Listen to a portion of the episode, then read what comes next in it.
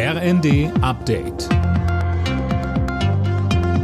Stündlich neu. Auf den Punkt informiert. Ich bin Linda Bachmann. Guten Tag.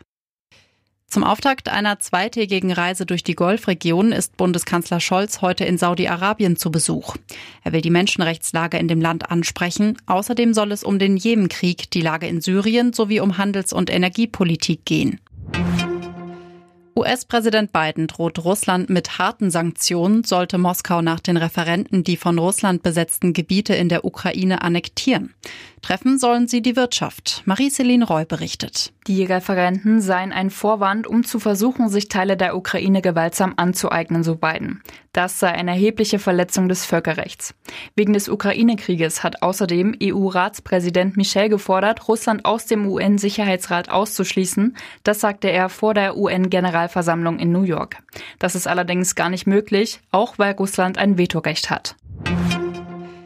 Schleswig-Holstein, Mecklenburg-Vorpommern und Niedersachsen machen sich dafür stark, Deutschland quasi in regionale Strompreiszonen aufzuteilen. Anne Brauer, die Welt am Sonntag zitiert unter anderem Schleswig-Holsteins Energiewendeminister Goldschmidt. Ja, der meint, eine solche Aufteilung wäre nichts anderes als die logische Konsequenz des energiepolitischen Irrweges von Seehofer, Söder und Co.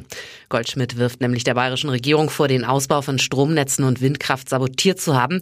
Und nun sei den Menschen im Norden schlicht nicht mehr zu vermitteln, warum sie die Zeche dafür zahlen müssen. Unterstützung kommt aus Mecklenburg-Vorpommern und Niedersachsen. Auch die Ressortchefs Meyer und Lies sprechen von Ungerechtigkeit und sehen die Hauptlast der Energiewende im Norden. Belgien hat einen umstrittenen Atomreaktor bei Antwerpen dauerhaft vom Netz genommen. Der Meiler liefere seit dem Abend keinen Strom mehr, so eine Sprecherin des Betreibers. Deutsche Atomkraftgegner und Politiker hatten jahrelang auf das ausgedrängt.